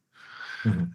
Also das hatten wir dabei ähm, mit großen Diskussionen, wie die Ukraine das geschafft hat und der üblichen russischen Reaktion, ähm, bevor man der Ukraine irgendeinen Teilsieg äh, anerkennt, dann spricht man immer davon, dass man das Ding selber abgeschossen hat. Russische Propagandalogik, die haben wir schon jetzt öfters gehört. Und ähm, worauf ich hinaus wollte, ist dann, dass du den Angriff äh, auf äh, Petersburg hattest, den Drohnenangriff. Und äh, genau das die Strategie, die, der Strategiewechsel sein kann, der meines Erachtens auch äh, ja sehr viel Richtigkeit hat. Denn die Ukraine wird, wenn dieser Krieg weitergeht, in der Lage sein müssen, diesen Krieg auch äh, in vielen Hinsichten eigenständiger zu führen. Und das wird sie dann bekommen, indem die Spielregeln sich ändern und äh, Angriffe, reguläre Angriffe auf russisches Territorium nichts anderes sein werden als das, was sie sind. Regulärer Teil dieses Krieges, den Russland sich selber eingebrockt hat. Auf welche Art das jetzt geschehen wird, das ist die Frage. Ihr spracht ja mal davon, äh, von dieser, ja, vielleicht auch irgendwie symbolischen Eroberung eines Grenzdorfes, so wie dass dieser ähm, RDK mal in Belgorod kurz inszeniert hattet. Ihr erinnert euch an diese Raider-Aktion dieses russischen Freiwilligenkorps, was aber dann ja schon mehr auch äh, mehr PR, PR war. Aber es kann ja in verschiedene Richtungen gehen. Es kann ja wie jetzt, ne, Petersburg gehen mit diesem erstaunlichen Angriff auf diese Distanz. Es kann äh, mit äh, weitreichenderen Waffen auch ähm, im Bereich des Asowschen Meers, also hier, ich erwähnte ja schon mal Taganrog, wohin die K-52 sich zurückgezogen hatten. Ich denke, das alles werden wir 2024 dann sehen können. Was ich nicht so ganz habe, ich höre immer wieder, dass es diese Strategie in Richtung Krim geben soll. Kann da aber nicht genau sagen, was man sich davon verspricht genau und äh, inwieweit das militärisch wirklich dann auch Sinn macht. Die Krim ist sicherlich äh, sowohl von dieser symbolisch aufgeladenen Bedeutung wie auch von wichtiger militärischer Bedeutung, aber da habe ich noch nicht ganz so verstanden, wie die Strategie laufen soll. Aber ich kann mir vorstellen, dass in Bezug auf russisches Territorium dann ja von Seiten der USA, von Seiten der NATO, von Seiten der EU schulterzuckend, wie jetzt bei Belgorod auch gesagt wird, ja, ne, ist euer Krieg in Russland. Kümmert euch drum. Ja.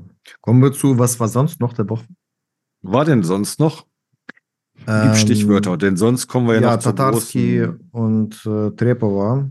Äh, wie, wie, wie hieß der Blan Tatarski nochmal mit bürgerlichen Namen? Ich kann mir das nicht merken. Fomin. Ich glaube, Fomin, Ma genau, Ich glaube, so. Maxim. Ähm, das ist derjenige, der vor vielleicht vor einem halben Jahr bei einem Bombenanschlag getötet wurde in St. Petersburg. Ein Militärblogger, ein Z-Blogger, ein russischer Kriegsverbrecher. Also er war nicht nur Blogger, ne? der hat da auch schon an den Verbrechen auch teilgenommen in der Ukraine. Und äh, der wurde dann in die Luft gesprengt und äh, diese, diese Bombe, diese, diese Sprengvorrichtung, die hat eine Frau ihm übergeben bei so einer, einer Live-Veranstaltung.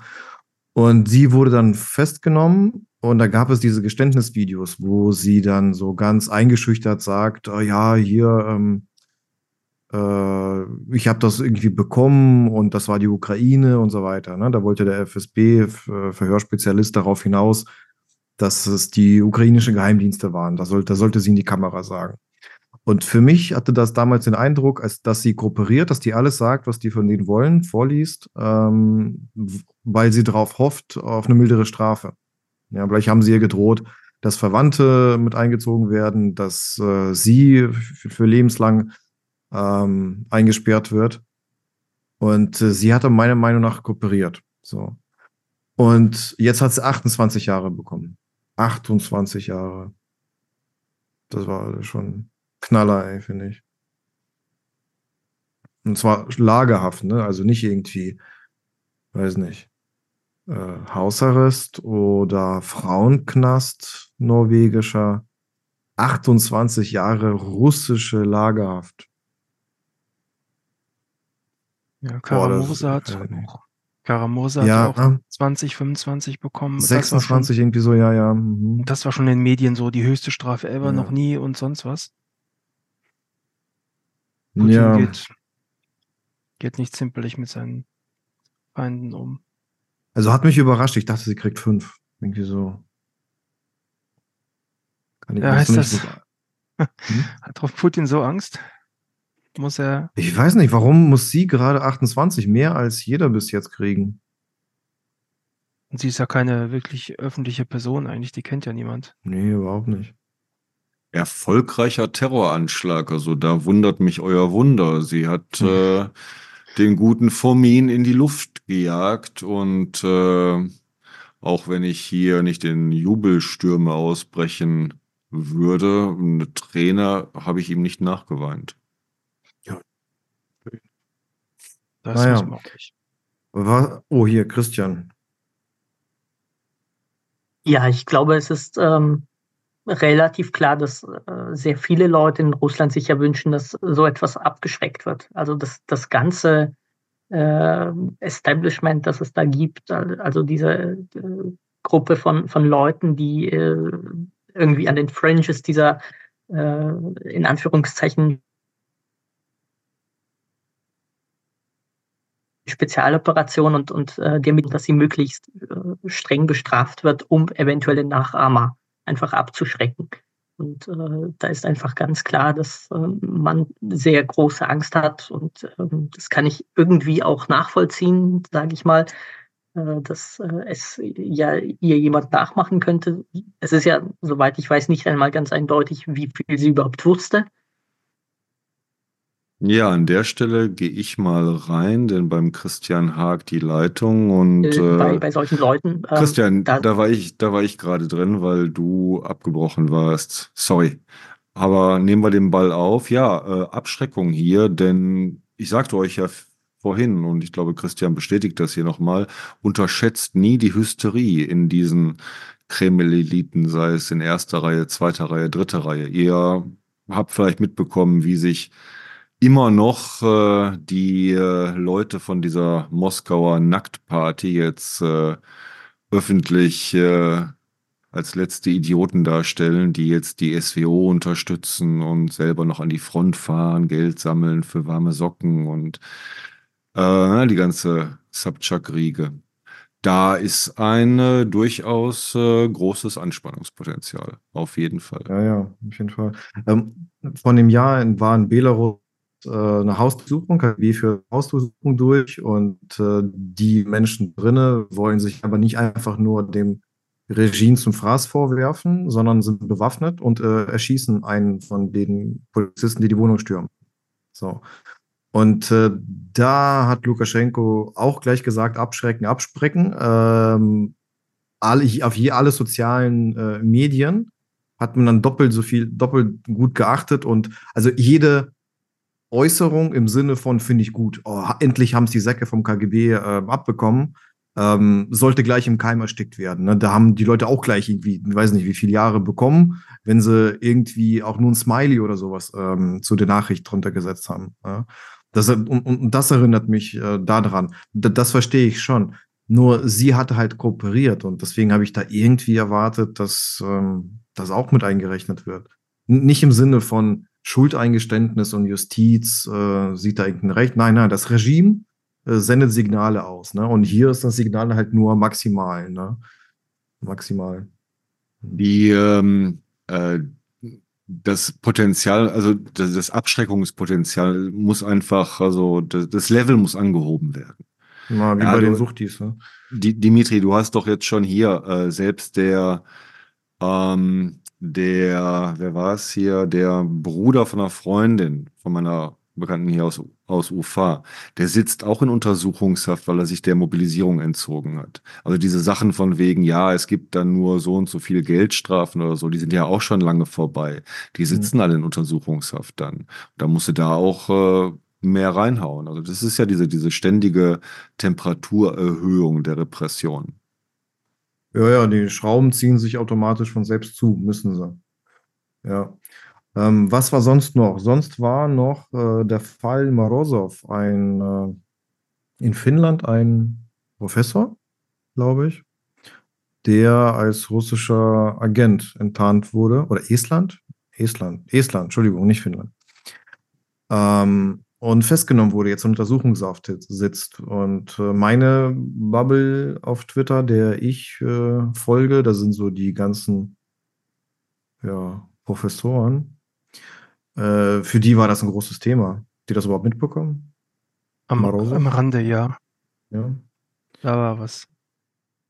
Ja, aber weiß nicht, wie interessant das jetzt für uns ist. Vielleicht, vielleicht, äh, so wie du vorhin gesagt hast, Stefan, mich überrascht eure Überraschung. Also sollte es uns nicht auch überraschen, dass ein, ja, dass ein Professor, der äh, zu dem Thema auch forscht, für die russischen Geheimdienste natürlich interessant ist und dass äh, er nur weil er ein guter Typ war, dass ihn nicht irgendwie ja, frei macht äh, von, von der Möglichkeit, ein russischer Agent zu werden. Ich meine, die erpressen die Leute ja, das macht ja nicht jeder freiwillig, die erpressen die ja auch, ne?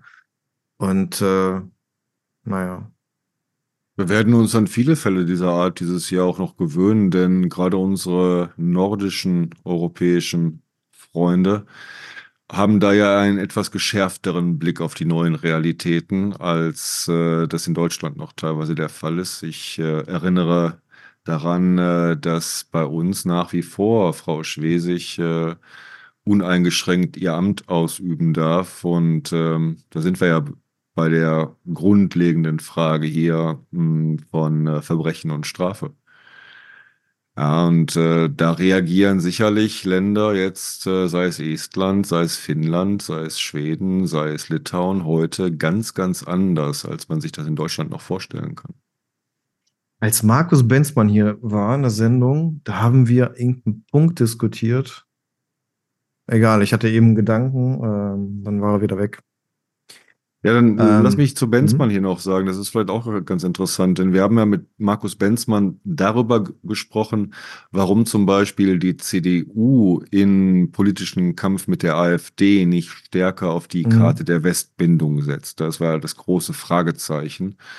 Und jetzt nach den äh, Demonstrationen am Wochenende gegen den Rassismus der AfD habe ich zumindest teilweise die Antwort bekommen, dass es kaum jemanden interessiert.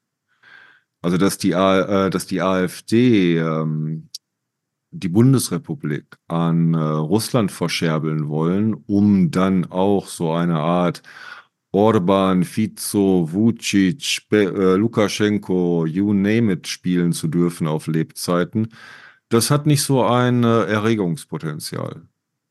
Also ich habe keine ukrainische Flagge gesehen, in Bochum jetzt, aber auch auf Bildern nicht. Ich habe nirgendwo davon gehört, dass das auch in den rhetorischen Forderungen, in den Vorwürfen jetzt an die AfD eine größere Rolle gespielt hätte und korrigiert mich. Das war jedenfalls mein Eindruck. Ich mag mir meinen Eindruck jetzt auch in die Richtung äh, drehen, in die ich ihn gerne haben würde. Deshalb korrigiert mich da gerne. Aber mein Fazit war, dass äh, die CDU nicht auf diese Westbindung setzt, weil es zu wenige Leute in Deutschland politisch gerade wirklich interessiert. Boah, führ das mal aus. Das ist jetzt interessant.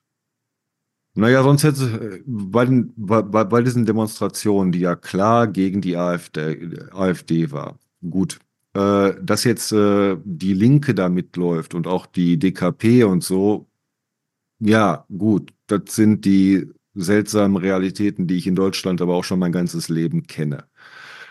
Ähm, aber äh, dass da von keiner Seite auch diese AfD, äh, Fuck AfD, Fuck Putin Sache kam, die fand ich dann insofern meinen Verdacht bestätigend, dass, äh, ja, noch einmal, dass äh, ähm, die CDU nicht auf diese Westbindung setzt, weil es ihr politisches Klientel nicht wirklich erregt, nicht wirklich äh, interessiert. Verstehe.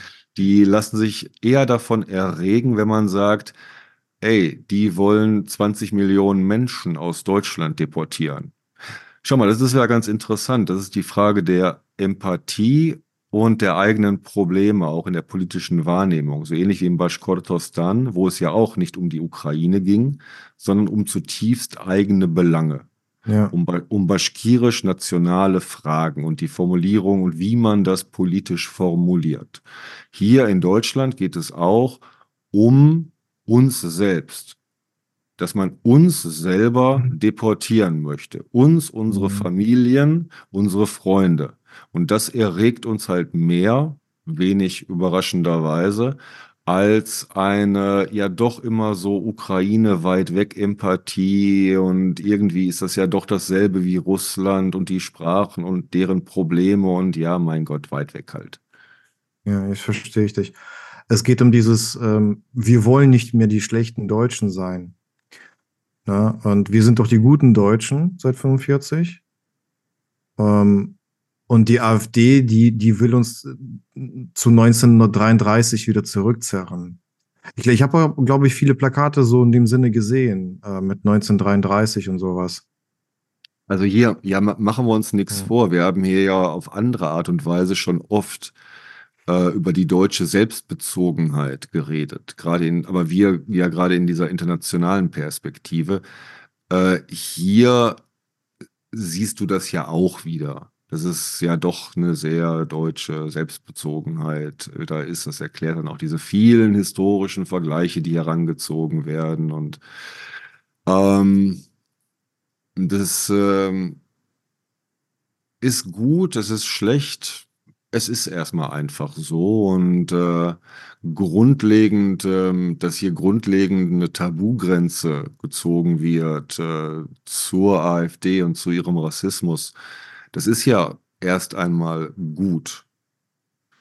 Aber wir sollten es, denke ich, dann richtig einordnen, worum es bei diesen Protesten, Demonstrationen geht. Also hier ähm, passt es ja auch ins Bild, dann zu sagen, der Ukraine auch zu sagen, ihr seht, äh, wir werden auf absehbarer Zeit, wenn wir jetzt strategisch gucken, nochmal fünf Jahre, von denen mindestens zwei noch dieser Krieg sein wird, dass in dieser Zeit wir alle, also diese ganzen Nationalstaaten, also hammermäßig mit sich selbst beschäftigt sein werden. Ja, also die Slowakei muss klären, wie sie ihre Ampeln vor besoffenen rechtsradikalen Politikern schützt.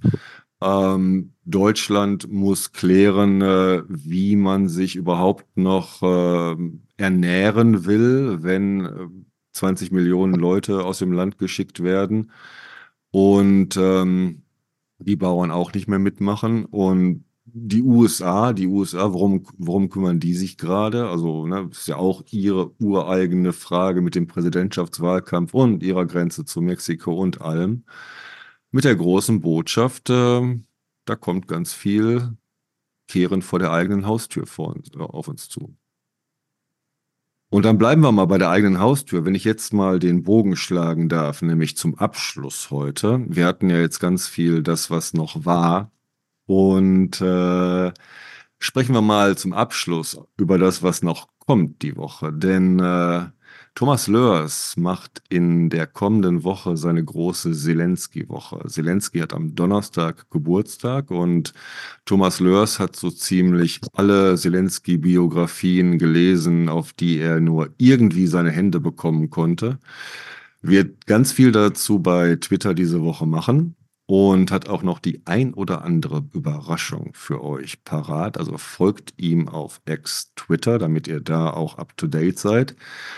Und auch für die Watch ist es eine große Woche, denn ich verabschiede mich heute nicht bis in einer Woche von euch, sondern, wenn ihr mögt, bis Freitag. Denn am 26. Januar ab 20 Uhr gehen wir in unseren ersten Livestream des neuen Jahres. Wir machen jetzt an jedem letzten Freitag des Monats einen Livestream, immer ab 20 Uhr dann. Seid herzlich eingeladen zu diesem Livestream. Stellt uns da gerne Fragen im Chat, so wie das bei unserer Livestream-Premiere im Dezember schon so gut funktioniert hat. Und für heute Abend bedanke ich mich ganz herzlich bei Christian Heidmann, der uns wieder auf eine sehr, sehr unterhaltsame Reise in die Slowakei genommen hat. Ich bedanke mich bei ich Thomas Lörs. Für die Einladung. Immer wieder gerne, immer wieder gerne. Vielen Dank an Thomas Lörs und Dimitri Nabokov und liebe Grüße noch einmal an Markus Pölking nach Krakau. Dobranoc, bis zu unserem nächsten Treffen und bis dann.